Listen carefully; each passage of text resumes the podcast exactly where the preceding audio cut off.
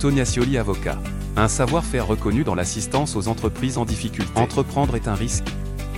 Échouer n'est pas faillir. Rebondir est un droit. Tonia Scioli, avocat, podcast. L'atout principal du mandat ad hoc et de la conciliation, c'est la confidentialité. Toute personne qui est appelée à la procédure de conciliation ou à un mandat ad hoc ou qui, par ses fonctions, en a connaissance, est tenu à la confidentialité. C'est fondamental. C'est aussi une clé de réussite, de succès de ces procédures.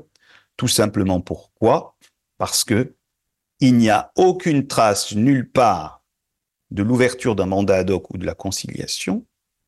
Si je n'ai pas à négocier avec un créancier public, eh bien, celui-ci ne saura jamais que je suis en conciliation ou en mandat ad hoc.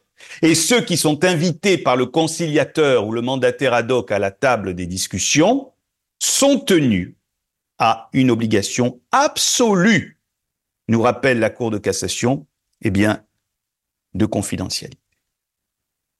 À la différence, évidemment, des procédures collectives de sauvegarde, notamment, qui supposent, pour que leurs effets soient erga omnes, c'est-à-dire à l'égard de tous, une publicité, notamment au RCS et au BODAC. Publicité qui, selon la nature de l'activité de l'entreprise, peut être fatale.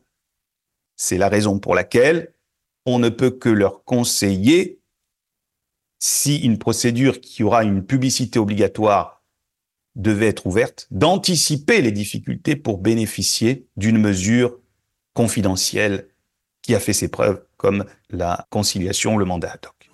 Tonia Scioli avocat. Un savoir-faire reconnu dans l'assistance aux entreprises en difficulté. Entreprendre est un risque. Échouer n'est pas faillir. Rebondir est un droit. Tonia Scioli, avocat, podcast.